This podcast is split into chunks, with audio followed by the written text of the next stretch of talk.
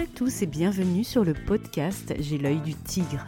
Je suis Claire, la muséographe et scénographe de Fun in Museum.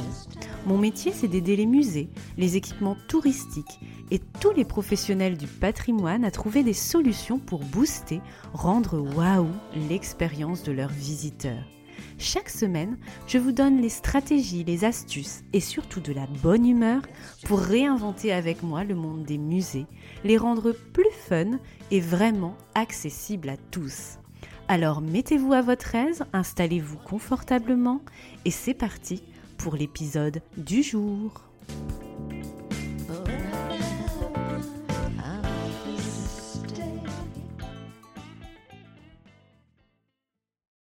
Bonjour, je suis ravie de vous retrouver pour ce deuxième épisode de podcast où nous allons rentrer dans le vif du sujet. Je vais vous donner aujourd'hui mes premiers conseils en tant que coach, muséographe et scénographe depuis 15 ans. La semaine dernière, nous avons pu faire connaissance et vous avez peut-être découvert ou redécouvert plusieurs facettes du monde muséal et patrimonial.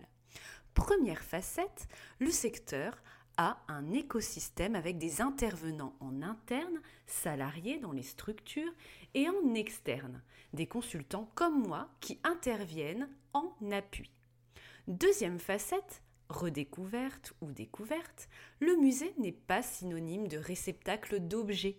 Il a quatre missions, la conservation, certes, mais aussi la recherche, l'animation et l'exposition, la mission sur laquelle nous allons nous pencher dans cet épisode. Troisième point, découvert ou redécouvert dans l'épisode 1, une exposition est un discours en trois dimensions et une expérience à vivre qui peut être contemplative, immersive, multisensorielle, technophile. Il existe une multitude de positionnements possibles. Peut-être d'ailleurs que vous avez votre préférence parmi ces solutions individuelles ou bien vous possédez votre équation gagnante, une dose de ludique, de multimédia, d'objets, etc. Que sais-je Tout est possible. En revanche, et c'est le sujet de l'épisode 2 du podcast, qu'est-ce qu'une exposition réussie? Est-ce que toutes les expos que vous visitez ou créez sont des réussites? Qu'entendre par une exposition réussie. Faut-il miser sur la qualité du discours, des collections rassemblées, sur leur quantité? Faut-il se concentrer plutôt sur l'originalité des outils de médiation, sur l'accessibilité physique, intellectuelle, sensorielle pour les différents publics cibles? Avez-vous dit oui à toutes ces questions à la fois? Dites-le moi. Si vous avez déjà conçu une exposition, vous savez très bien qu'agir sur tous ces volets de réussite est un vrai challenge, à la fois créatif, technique, budgétaire et calendaire. On n'a pas toujours le temps, l'énergie, les compétences à l'instant T pour une réussite à 100%. Et puis, on ne réussit jamais un projet à 100%, on est d'accord, même quand on pratique cet exercice depuis de nombreuses années. Restons humbles. Nous sommes des humains, pas des machines. Nous n'avons pas non plus le contrôle sur tout. Le budget, le choix des élus, par exemple, euh, le lieu, les aléas. Euh, le Covid nous l'a bien appris cette année. Beaucoup de projets d'expo ont dû évoluer avec ce nouveau contexte. Elles ont dû être reportées, prévoir des distanciations plus grandes entre les œuvres, les dispositifs. On a pu voir des vernissages en ligne, faire visiter l'expo en live sur Instagram, en adaptant sa communication digitale. Ces actions vous parlent sans doute, j'en suis sûre. Et d'ailleurs, au passage, j'allume mon petit gyrophare qui clignote et qui fait du bruit. Si vous ne le connaissez pas encore, je vous invite à télécharger sur la page tips de mon site internet www.funinmuseum.com le workbook Covid Thérapie avec mon petit ananas masqué qui vous donnera des astuces pour faire de cette période un peu spéciale, notamment pour les musées, mais pour nous tous euh, sur le plan professionnel et personnel, une opportunité d'innovation pour votre équipement. Vous retrouverez le lien dans la description de cet épisode. Réussir son exposition, ce n'est donc pas facile. Et je vais vous livrer trois secrets pour y parvenir, plus exactement trois erreurs à éviter. Beaucoup d'entre nous, vous peut-être, êtes autodidacte dans la création d'expositions. Vous avez appris sur le tas, vous vous êtes formé par l'expérience. Vous avez fait des études d'histoire de l'art, de sciences, d'ethnologie, de physique, et vous vous retrouvez du jour au lendemain dans un équipement où vous devez monter une exposition.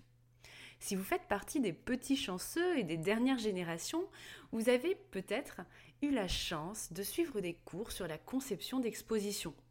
Peut-être que vous avez d'ailleurs suivi les miens à Lille 3 ou à l'Université La Catholique ou bien dans le master expographie, muséographie à Arras lorsqu'il a été lancé il y a de nombreuses années maintenant, cinq ans il me semble. J'avais eu la chance de dispenser la première un cours professionnalisant sur ce sujet pour Serge Chaumier pendant plusieurs années. Bref, Formation ou pas, c'est en faisant des expositions qu'on apprend à les faire. Ça, c'est vraiment quelque chose à retenir. Moi-même, scénographe et muséographe depuis 15 ans, chaque projet est source d'apprentissage et d'acquisition d'astuces et de bons plans. Voici donc les trois erreurs principales qu'il faut selon moi éviter à tout prix pour réussir son expo. Bien sûr, cela fonctionne pour des expositions permanentes à créer ou à rénover, mais aussi pour des expositions temporaires ou bien itinérantes. Première erreur, ne pas bien ficeler son cahier des charges. L'exposition a pour objectif de raconter une histoire à des publics cibles, que cela soit des familles, le grand public, des experts, grâce à des expos, ces fameuses unités d'exposition, entendez expo EXPO accent circonflexe TS et non pas l'abréviation d'exposition. Ça peut être des textes, des objets, des écrans, des jeux, des manips. Ce n'est pas une exposition qu'une liste d'œuvres, d'objets ou un livre sur panneau. Au secours, au secours. Abandonnez cette idée qu'une expo est un livre sur panneau. L'exposition est initiée par un commanditaire qu'on appelle aussi maître d'ouvrage, qui réunit une équipe autour de lui pour la créer de la conception à la réalisation, avec du personnel en interne en fonction de ses moyens humains disponibles, et aussi des prestataires extérieurs qui peuvent être des partenaires, des experts pour un comité scientifique, un muséographe, un scénographe, des rédacteurs, des spécialistes de l'audiovisuel, des agenceurs, des imprimeurs, des médiateurs, des conférenciers, etc. C'est avant tout une exposition, un travail d'équipe qui s'inscrit dans un contexte particulier, avec un lieu, une temporalité, un budget, des hommes, des publics, des contraintes, des atouts un parti pris esthétique, scientifique et de médiation. Lorsqu'on démarre un projet d'exposition, on doit avant tout bien être conscient de ce contexte. Et pour bien cerner ce contexte, ce cadre d'opération, on doit se poser des questions très simples. Et ces questions sont tellement simples que parfois on, oublie vraiment de, de se les poser. Ces questions simples, c'est d'abord qui va travailler sur cette expo. Est-ce qu'on a toutes les compétences, tout le temps disponible en interne ou en externe? Quelle est notre équipe? Il arrive fréquemment en tant qu'intervenante extérieure pour cette question que cette question de qui fait quoi, pardon, d'organigramme n'est pas du tout claire dès le départ. On ne sait pas, par exemple, on ne sait pas qui va rédiger les textes de l'expo, qui va valider les bons à tirer des panneaux, qui est quand même un travail fastidieux et on ne décide pas. Euh, alors est-ce que c'est de la procrastination Je ne sais pas, mais en tous les cas, on, laisse... Euh, laisse cet élément-là de côté, on ne va pas décider qui va valider les bons à tirer des panneaux, on, ne va pas décider non plus qui va récolter les images à transmettre au graphiste, fastidieux aussi cette étape, hein, n'est-ce pas? Je sais, je ne sais pas si ça ça sent le vécu pour vous. Ensuite, en termes de questions simples, on a le pour qui. Quels sont vos publics cibles? On est sur une exposition pour un public familial, des touristes qui ont peu de temps, des seniors en lien avec votre bassin de clientèle, un public expert, des scolaires. Il existe de multiples publics cibles. Et la question à vous poser, c'est à qui vous allez vous adresser avec cette exposition. Quand vous faites une exposition, vous vous adressez à quelqu'un, à un ou plusieurs publics cibles. Alors attention, ne vous dites pas, comme on me le dit souvent, oh là là, Claire, on veut s'adresser à tout le monde, quitte à, ne contenter personne en, vérité. Choisissez deux publics prioritaires pour ne pas partir dans tous les sens. C'est vraiment mon conseil. Vous pourrez vous adresser à différents types de publics avec la hiérarchisation des contenus, certes, les différents outils de médiation, mais gardez toujours en tête deux profils types à qui vous vous adressez. C'est vraiment important. Autre question simple qu'on doit se poser, c'est le quand. Quel est votre calendrier? Et surtout, ce calendrier est-il réaliste? Alors, dans mon métier, j'ai remarqué que les délais sont de plus en plus cauchemardesques, courts. La question du calendrier est importante car ça va vraiment restreindre certains volets. Par exemple, si vous avez moins de six mois pour concevoir votre exposition temporaire ou bien pour faire un projet de rénovation de votre expo permanente, vous n'allez pas forcément avoir beaucoup de production audiovisuelle. On est d'accord, on n'aura pas le temps euh, de faire euh, un, documentaire de 15 minutes à insérer euh, dans l'espace audiovisuel, ça va quand même être compliqué. Bien on va devoir faire des choix sur la technologie, sur la qualité aussi de, de la production. On va pas pouvoir développer, si on a un temps très court, une technologie ultra pointue pour un dispositif de médiation, un serious game. Ça va limiter votre faisabilité technique. Et surtout, si vous persistez dans un calendrier qui est vraiment trop compliqué, vous allez vraiment perdre en qualité. Et cette, ce lien entre le calendrier et la qualité, c'est vraiment quelque chose auquel vous devez faire attention. Est-ce que vous êtes prêt euh, aux résultats que vous allez obtenir par rapport à ce choix de calendrier? Et, ça, c'est vraiment quelque chose que je retrouve très régulièrement, un calendrier de plus en plus cauchemardesque. Et donc ça, ça implique des choix et aussi un cadre d'opération euh, particulier. Autre question simple à se poser, c'est le quoi. Qu'est-ce qu'on va exposer? Quel thème quels objets, quelles images? Une exposition est un discours en trois dimensions, je vous l'ai dit. On va choisir un angle d'attaque, ce qu'on va dire, mais aussi ce qu'on ne va pas dire. Ce qu'il faut faire attention dans le quoi, c'est euh, le fil conducteur. L'histoire que vous allez raconter, les chapitres, votre point de vue. Ce qui va avec ce quoi, c'est le pourquoi pourquoi vous allez faire cette exposition? Est-ce que c'est euh, pour satisfaire un élu, un chercheur? Est-ce que ça peut arriver? Est-ce que c'est pour faire venir plus de familles dans votre musée, sur votre site patrimonial? Est-ce que c'est pour montrer de nouveaux objets? Est-ce que c'est pour creuser un sujet qui a occupé votre mission de recherche dans votre équipement?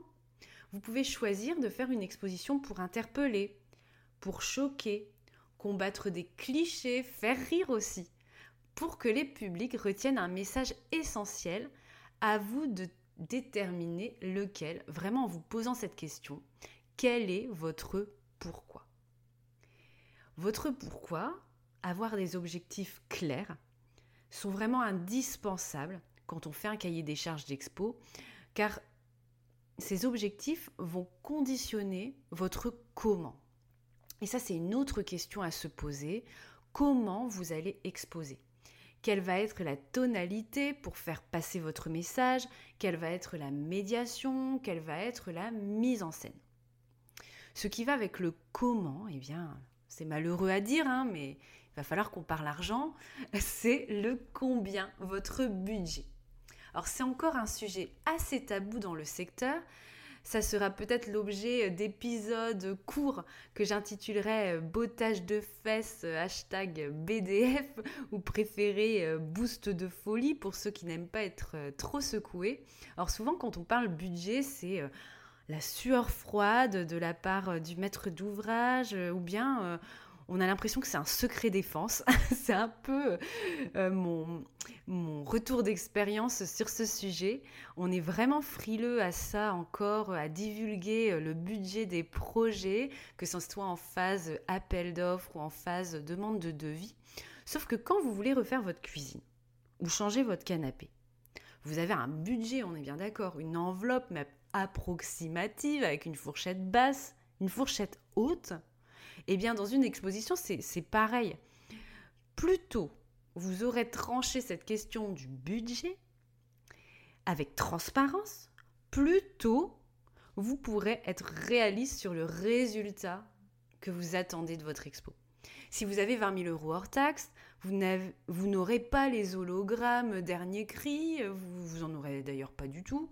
Euh, vous n'aurez pas euh, de table interactive avec technologie tangible, des vitrines sur mesure, euh, etc. ça vous paraît peut-être bête ce que je vous dis là sur le budget, mais parfois il y a vraiment une tranchée, un précipice vraiment immense entre les envies du maître d'ouvrage et son budget. C'est important de penser vraiment ces deux éléments de manière concomitante et surtout avec lucidité et le plus tôt possible. Ça sert à rien de tergiverser, il faut être tout simplement transparent, honnête. Chacun, chaque intervenant va vraiment gagner du temps là-dessus et je vous promets, vous aussi, vous allez gagner du temps là-dessus et vous allez savoir où mettre vos priorités. Ça vous permettra de bien distiller votre budget par poste de dépense et de faire donc des, des choix stratégiques. Par exemple, vous allez décider de miser sur un graphiste de qualité si vous ne pouvez pas trop avoir d'outils multimédia, euh, euh, dernier cri, des multiples productions visuelles. Vous allez être moins regardant, euh, au contraire, sur la taille des écrans, par exemple. Donc vraiment, le budget, c'est un critère essentiel pour bien ficeler son cahier des charges. Et ça fait partie de cette erreur numéro une à éviter, ne pas bien ficeler son cahier des charges, ne pas fixer son budget et le communiquer clairement en toute transparence, c'est clairement vous tirer une balle dans le pied, je vous le dis avec la plus grande sincérité du monde. Dernière question simple à se poser pour ficeler son cahier des charges, c'est le où, le lieu de votre exposition.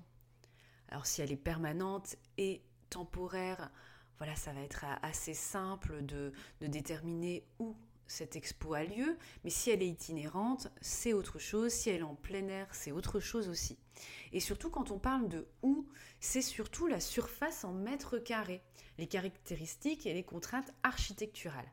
Alors ça m'arrive vraiment assez souvent en tant que scénographe au moins à 60% des projets euh, que je traite de création ou de rénovation d'expos où on ne me dit pas euh, le nombre de mètres carrés pour l'exposition à inventer. Ou bien on découvre que les plans de l'espace n'existent pas, j'arrive pas à mettre la main sur des plans AutoCAD euh, ou même un plan PDF avec les cotes, les élévations, on n'a pas ces éléments-là. Donc ça, c'est vraiment une question à se poser.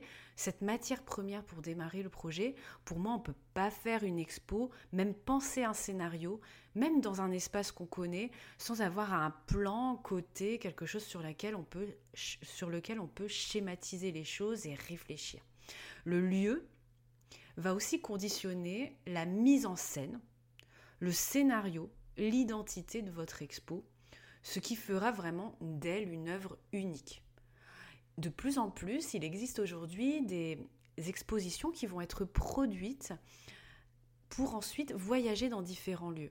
Et vous allez voir que finalement, si vous visitez cette exposition euh, plutôt euh, dans un musée avec des espaces voûtés, euh, avec des briques, etc., dans la pénombre, vous n'allez pas du tout avoir le même résultat, la même identité d'expo que si vous visitez cette expo dans un, dans un bloc blanc ou dans, dans un bloc noir avec des couleurs chatoyantes, voilà, ça va être vraiment différent. Même si le contenu est le même, même si les œuvres sont les mêmes, même si les dispositifs de médiation sont les mêmes, eh bien le lieu va vraiment conditionner l'expérience de visite et l'identité de votre exposition, sa signature.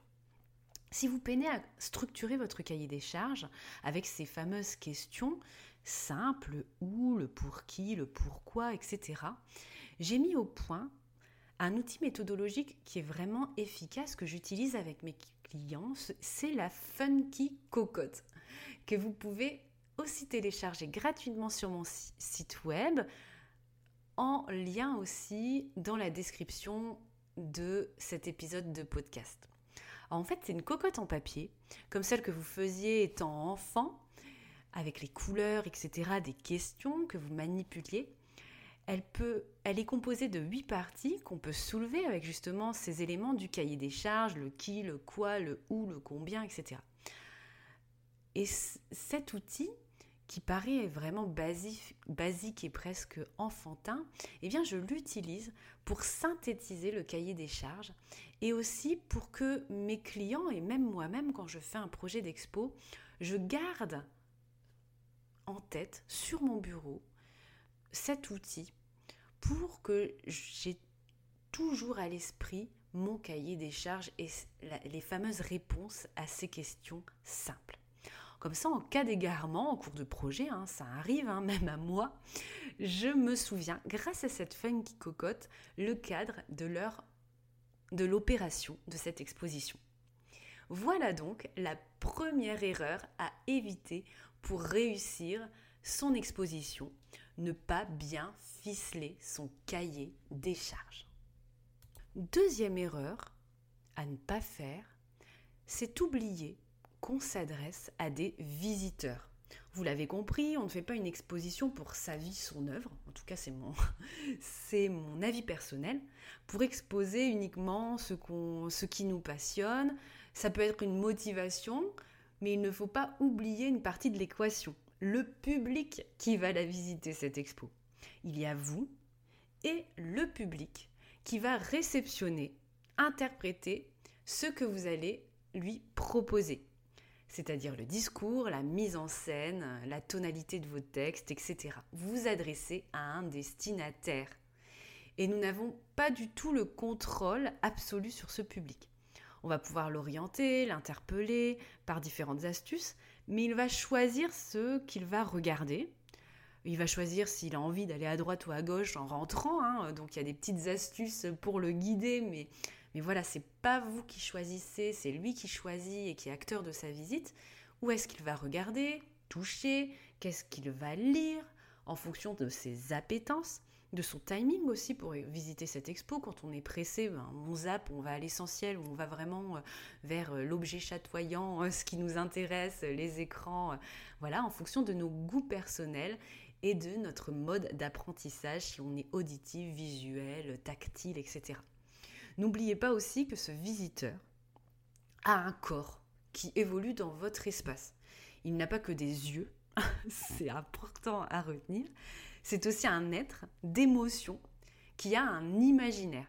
Vous devez vraiment prendre en considération ces éléments pour moi, pour que vous puissiez vraiment répondre aux besoins de votre visiteur et le mettre dans votre équation d'exposition. Enfin, ce visiteur est une personne qui est en mouvement. Ou bien elle peut être assise de temps en temps, mais elle est en mouvement.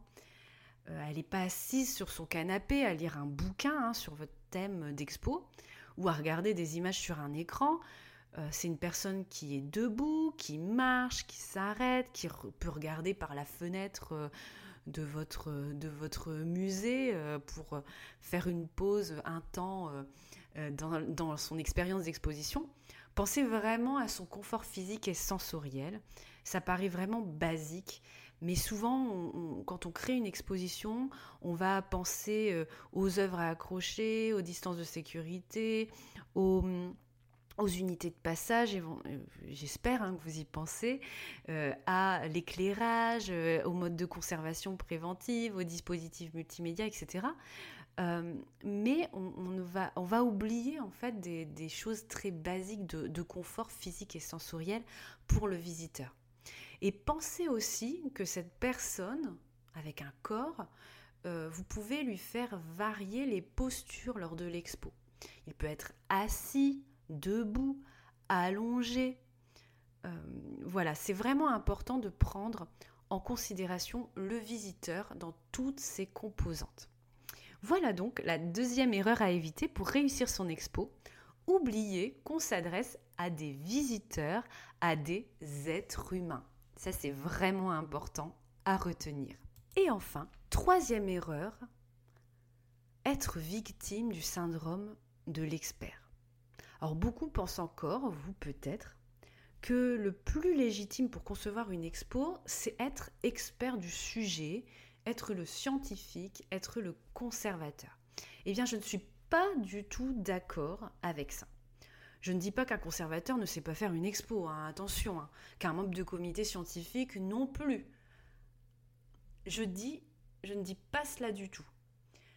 Par contre, je pense que la meilleure qualité pour faire une expo, c'est la capacité à synthétiser, la capacité à savoir mettre en histoire, la capacité à transmettre à quelqu'un quelque chose à la fac ou dans votre parcours scolaire, vous avez sans doute euh, eu des, professeurs experts de leur sujet, mais est-ce que tous étaient vraiment capables de vous tenir l'oreille, de vous passionner sur le sujet qu'ils racontaient, de vous faire retenir des anecdotes, de vous retourner l'esprit euh, euh, pendant un temps, voire même après après son discours votre vision des choses a peut-être été modifiée, vous avez sans doute connu des profs capables de le faire, mais je suis sûre que d'autres profs ne l'étaient pas du tout, bien au contraire.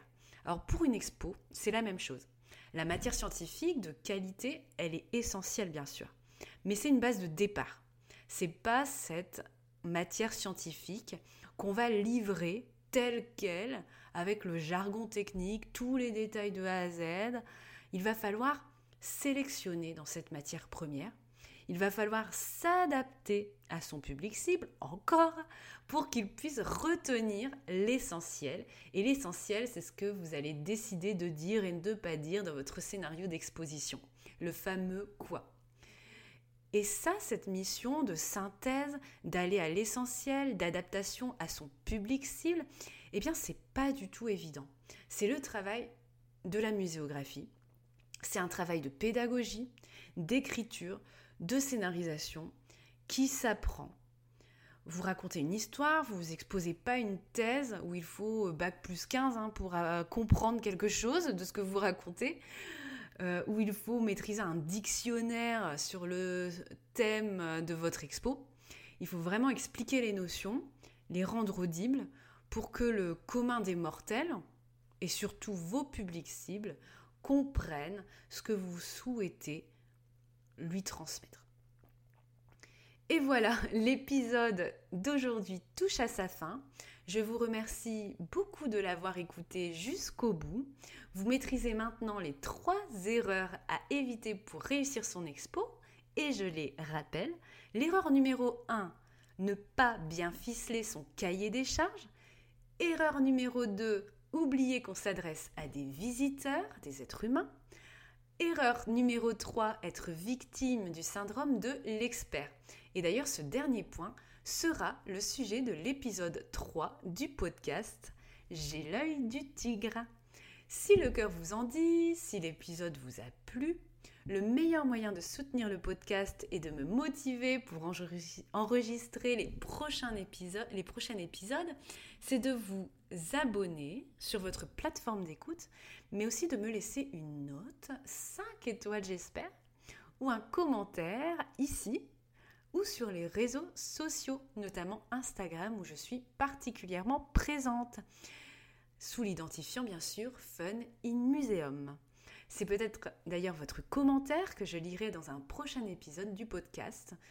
Un immense merci en tout cas à ceux qui feront l'effort de le faire.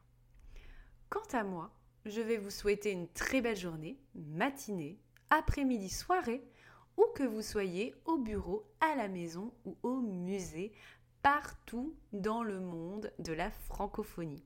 Alors je sais que certains d'entre vous ne peuvent pas s'offrir l'expertise d'un scénographe ou d'un muséographe pour rénover son équipement ou créer une exposition ou un parcours de visite inédit dans son lieu touristique ou patrimonial.